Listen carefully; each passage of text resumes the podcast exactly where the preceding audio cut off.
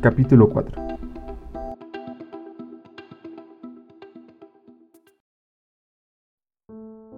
Mientras sigo tumbada en una dimensión que no es la mía, en una cama de un blanco nuclear, más intimidante que cómoda, intento pintar mi casa con la imaginación. Quiero tener ante mí hasta el último rostro, el último rincón, la última sombra, el último rayo de luz. Quiero pintar mi realidad sobre esta otra hasta que sea imposible ver el blanco cegador. Mi hogar, mi verdadero hogar se encuentra en California. Nuestra casa no está en la playa, sino enclavada al pie de las colinas, a la sombra de árboles de gran altura. Siempre está limpia, aunque nunca ordenada. Hay dos hileras de libros en los estantes de las librerías que atestan casi todas las habitaciones. Las plantas de mi madre crecen lozanas hasta en el último rincón, y, hace años, mis padres cubrieron todo el pasillo con esa pintura de pizarra típica de las habitaciones infantiles y que va muy bien para plantear ecuaciones físicas. De pequeña, mis amigos se entusiasmaban cuando les decía que mis padres realizaban casi todos sus trabajos científicos en casa, y cuando la visitaban por primera vez, buscaban por todas partes vasos de precipitado burbujeantes, dínamos o cualquier cachivache que esperaran encontrar por los programas de ciencia ficción. En realidad, en su mayor parte, su trabajo consiste en tener papeles apilados por todas partes, Sí, últimamente hemos tenido algunos aparatos, pero muy pocos.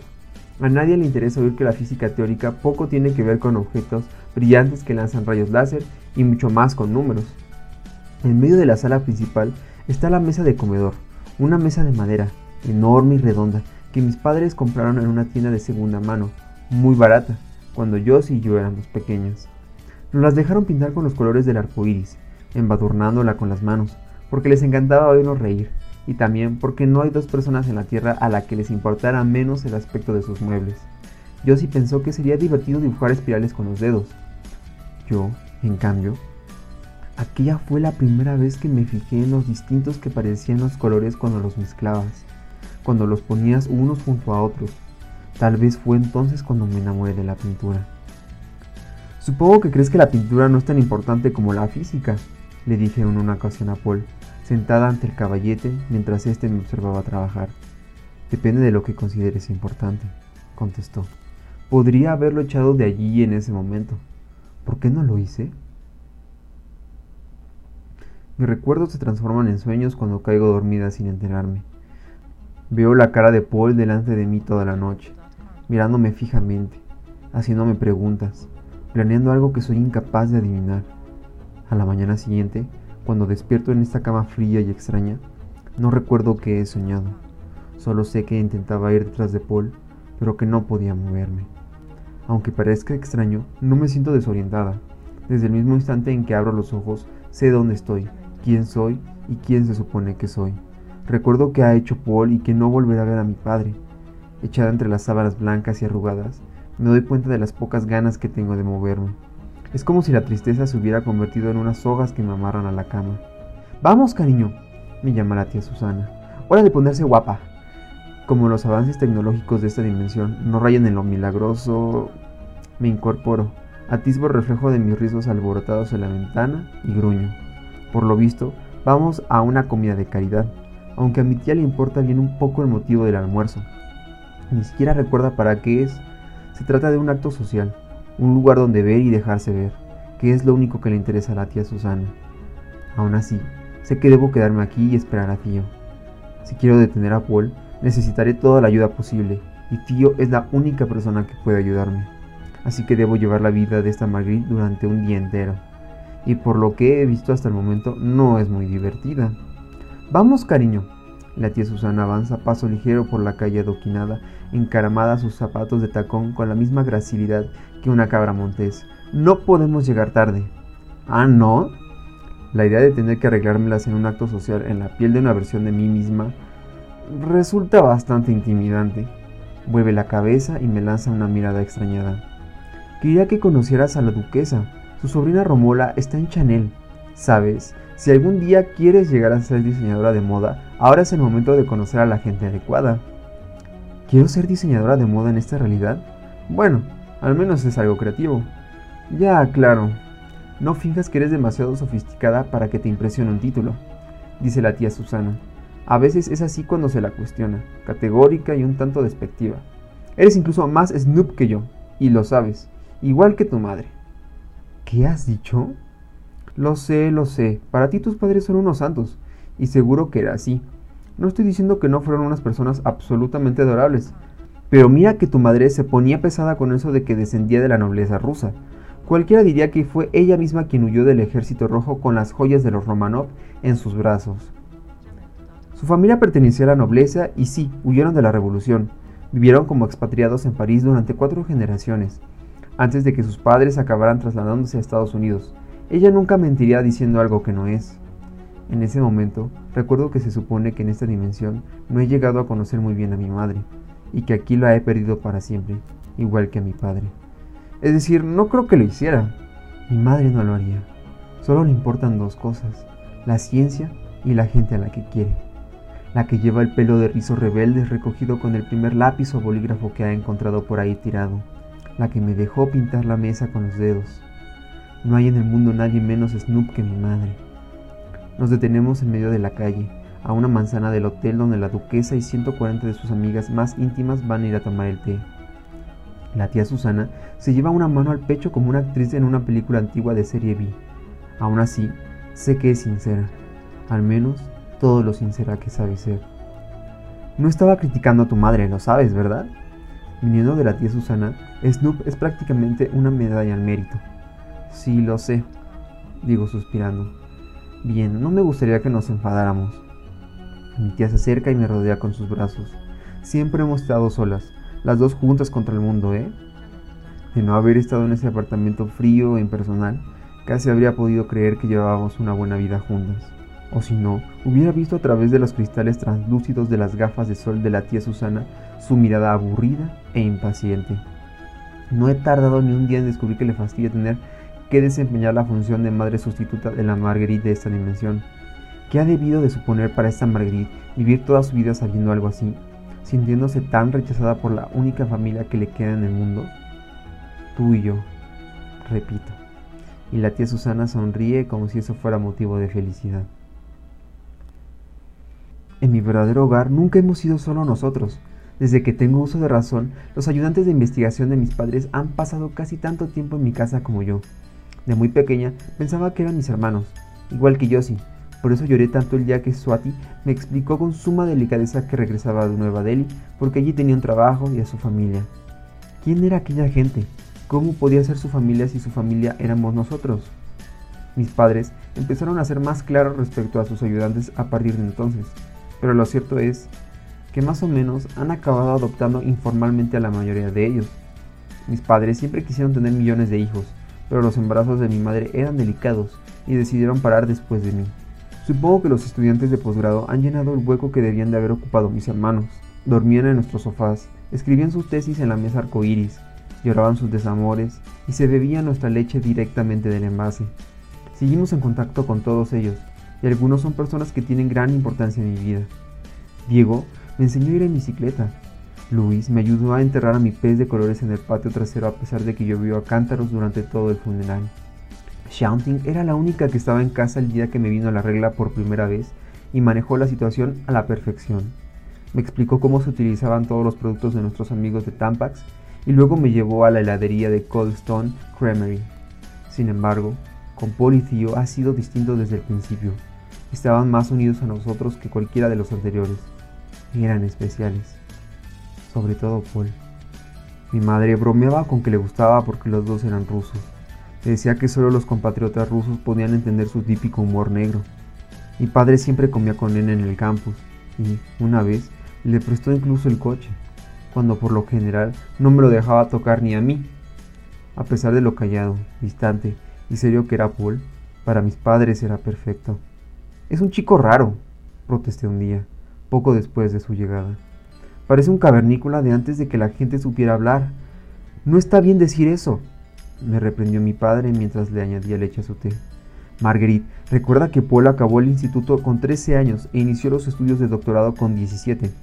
No tuvo nada que se le pueda llamar infancia, ni la oportunidad de hacer amigos de su edad, y Dios sabe que no recibe mucho apoyo en casa. Eso lo hace un poco torpe, pero no significa que no sea una buena persona. Además, intervino mi madre, ya te refirieras a los cormañones o a los neandertales con eso de cavernícolas. No hay razón para suponer que carecía de la capacidad del habla. Paul fue su ayudante de investigación solo durante un año y medio, pero le cogieron más cariño que cualquiera de los demás. Prácticamente vivía en nuestra casa o en sus clases. Le prestaban libros, se preocupaban cuando veían que no tenía una chaqueta para pasar el invierno. Incluso le hicieron un pastel de cumpleaños, de chocolate glaseado de caramelo, su favorito. Tío Beck trabajaba igual de duro para ellos. Jamás han sido desagradables con él, y siempre he tenido la sensación de que era uno más de la familia. Además, sin duda es mucho más divertido que el extraño y observador Paul. Tío llevaba el pelo negro azabache, un poco despeinado. Se le toma todo a broma. Y, de acuerdo, tontea un poco conmigo, pero creo que a mis padres nunca les ha importado. Ni siquiera sé si lo han notado. Por eso tío debería haber recibido el mismo aprecio por su parte. Sin embargo, Paul es más listo, más único. Está un paso más allá de la línea que separa el excepcionalmente inteligente del genio. También sospecho que mis padres creían que Paul los necesitaba más.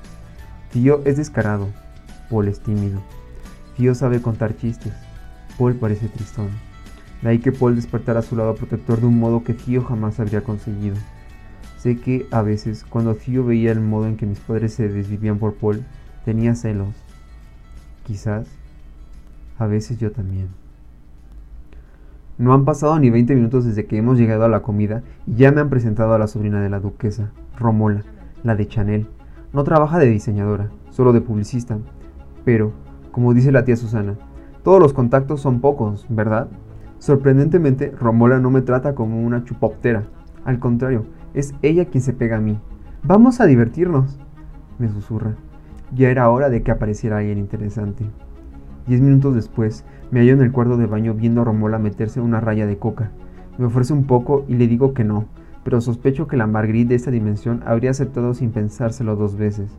Por eso, un cuarto de hora más tarde, cuando Romola me invita a champán, a las dos del mediodía, digo que sí. Si quiero parecer convincente en la piel de esta Marguerite, tengo que interpretar su papel. La tía Susana ve que doy un primer trago y no dice nada. Creo que está acostumbrada. Es la fiesta más rara en la que he estado sofisticada a la vez que hortera. La cirugía estética ha adulterado el rostro de todas las mujeres mayores de 30 años. No parecen más jóvenes, simplemente sus facciones carecen de cierta humanidad, un hecho que la sociedad ha decidido fingir que no ve. La mitad de los invitados hablan más con los hologramas que proyectan sus anillos o sus plaquitas que con quienes tienen al lado, y por lo que oigo, casi todas las conversaciones giran alrededor de chismorreos. ¿Quién se está tirando a quién? ¿Quién está ganando dinero? ¿Quién lo está perdiendo? ¿Quién no está invitado a la siguiente fiesta? Quizá la tecnología que emplean sea distinta, pero la superficialidad de la escena seguramente es universal. Así que esta es la vida de la que huyó mi padre cuando decidió dedicarse a la ciencia, irse de Gran Bretaña y formar un equipo con mi madre en California. Era incluso más listo de lo que creía. Por ti, papá, pienso, mientras acepto otra copa de champán. Siete horas después de la comida, estoy al volante del coche de Romola un vehículo plateado y reluciente, con forma de lágrima, que prácticamente se conduce solo, cosa de la que me alegro, considerando la chispada que voy. Romola me habla de las discotecas increíbles a las que iremos esta noche. Hemos andado por ahí todo el día. Actúa como si fuéramos amigas, como si fuera a conseguir un trabajo en prácticas en Chanel. Pero sé, igual que ella, que ambas lo utilizamos como excusa para emborracharnos. No creo que me dejara darle plantón si lo intentara. Odio esto. Preferiría volver a casa, vomitar y desmayarme, a ser posible en ese orden. Sin embargo, cada vez que miro la ciudad de Londres oscura, recortada y futurista que se alza ante mí, recuerdo que Paul está aquí. Recuerdo que volveremos a vernos y lo que debo hacer cuando eso ocurra. No hay vuelta atrás, ni para él ni para mí. Paul diría que es nuestro destino. ¿Qué es lo que pretendes? Preguntó Theo en cierta ocasión, fulminando con la mirada a Paul, que estaba sentado frente a él. Las piezas que formarían parte del primer prototipo del pájaro de fuego estaban esparcidas delante de ellos, sobre la mesa arcoíris. ¿Es que quieres que Sofía vuelva a convertirse en el hazme reír de la gente en cuanto su teoría quede demostrada? ¿A qué te refieres? quise saber. Acababa de llegar de mis clases de piano y me deshice rápidamente de las partituras para no parecer tan cría. Tío solo llevaba tres años y medio, y Paul dos. Eran los primeros estudiantes de posgrado que consideraba más parecidos a mí que a mis padres, y quería que a ellos les pasara lo mismo. ¿Por qué iba la gente a reírse de mi madre? Los ojos grises de Paul se desviaron apenas un instante de su trabajo para encontrarse con los míos. La teoría no es suya, es mía. Yo asumo la responsabilidad. Tío se recostó en la silla y señaló a Paul con el pulgar. Aquí el señor está dispuesto a poner en entredicho su credibilidad científica y, diga lo que diga, también la de su asesora, defendiendo que existe el destino. ¿El destino? Aquello sonaba extrañamente romántico, viniendo de alguien como Paul. Existen patrones dentro de las dimensiones, insistió Paul sin volver a levantar la vista. Paralelismos matemáticos. Cabe dentro de lo posible que dichos patrones se vean reflejados en sucesos y personas en todas las dimensiones, que las personas que se conocen en una realidad cuántica acaben conociéndose en otra. Ciertos sucesos ocurrirán una y otra vez de modos distintos, pero con mayor asiduidad de lo que podría explicar la simple casualidad. Dicho de otro modo, resumí, intentas demostrar que existe el destino. Estaba bromeando, pero Paul sintió despacio como si hubiera dicho algo sensato. Sí, eso exactamente. Tendrías que venir conmigo a París la semana que viene, grita Romola para hacerse oír por encima de la música de la discoteca. Creo que se trata de la misma junto a la que aparecí la noche anterior, cuando llegué a esta dimensión. ¡Claro! ¿Por qué no iba a aceptar? Ni ella va a llevarme, ni yo voy a ir, y ambas lo sabemos. Sería genial. Me he puesto un vestido que me ha prestado. Es de cuero gris plateado y mate, y me queda muy ajustado a pesar de que soy un palillo. No podría quedar más patente que prácticamente no tengo pecho, pero también enseño bastante pierna y según los chicos de la discoteca, una cosa compensa a la otra. No me dejan ni a sol ni a sombra, e insisten en invitarme a copas, y justo más copas es lo que no necesito. Además, no soporto el modo como me miran, con admiración, pero escudriñándome al mismo tiempo, igual que harían con un deportivo caro una valoración fría y ávida. Ninguno me ve a mí en realidad. Seguro que crees que no tiene un uso práctico. Es el mejor de los casos, le dije a Paul la noche que se quedó mirando cómo pintaba. El arte. No creo que el uso práctico sea lo más importante. Por un momento sus palabras habían sonado a cumplido, hasta que caí en la cuenta de que básicamente había admitido no encontrar el uso práctico a que estudiara pintura en la universidad. Había decidido ir a clases de restauración artística para no acabar viviendo en el sótano de mis padres con 30 años, pero no me dio por justificarme, me dio por responder el ataque. Estábamos a finales de noviembre, poco después de Acción de Gracias. De eso hace solo una semana y media y sin embargo tengo la sensación de que haya pasado una eternidad. La noche era inusitadamente calurosa, el último estertor del veranillo de San Martín, o, utilizando una expresión rusa, del verano de las ancianas, como prefiere llamarlo mi madre.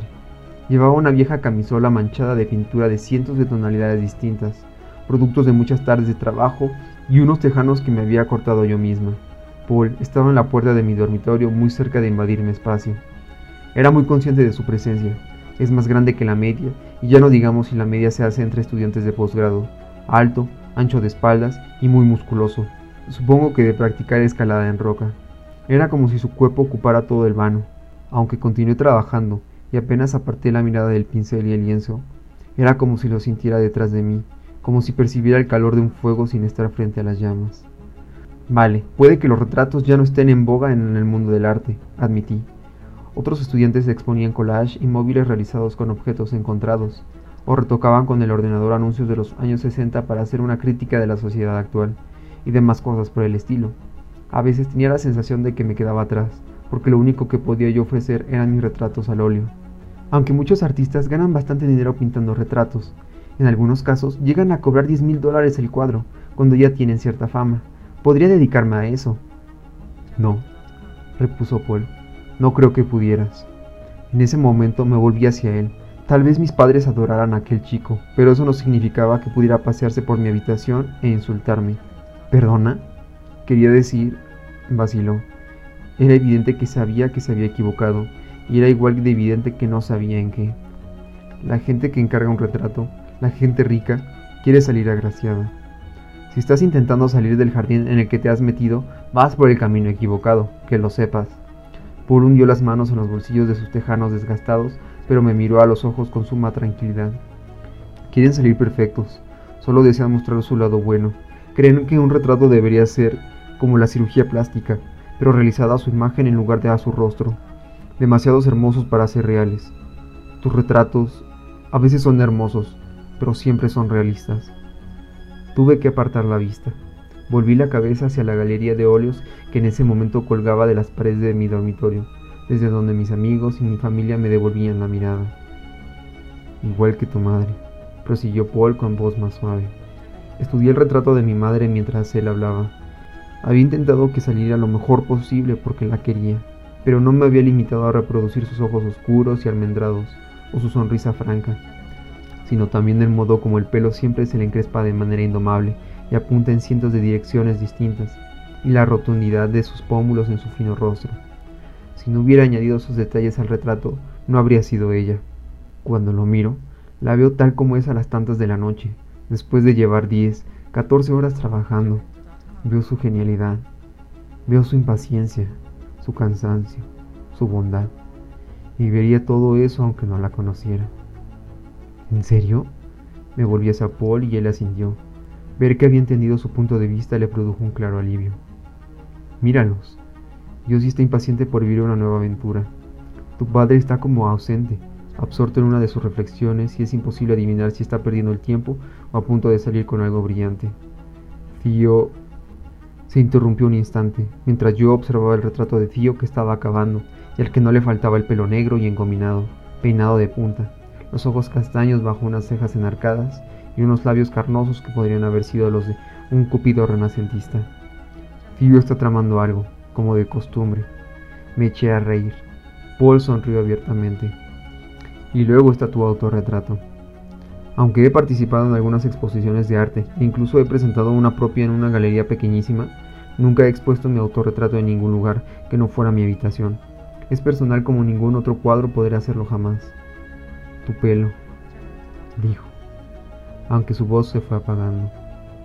Hasta Paul tenía suficiente tacto para saber que no era demasiado prudente llamar desastre al pelo de una chica, aunque lo era, incluso más rizado, grueso e indomable que el de mi madre, tal cual lo había pintado. Vio todas esas cosas en las que te pareces a tu madre.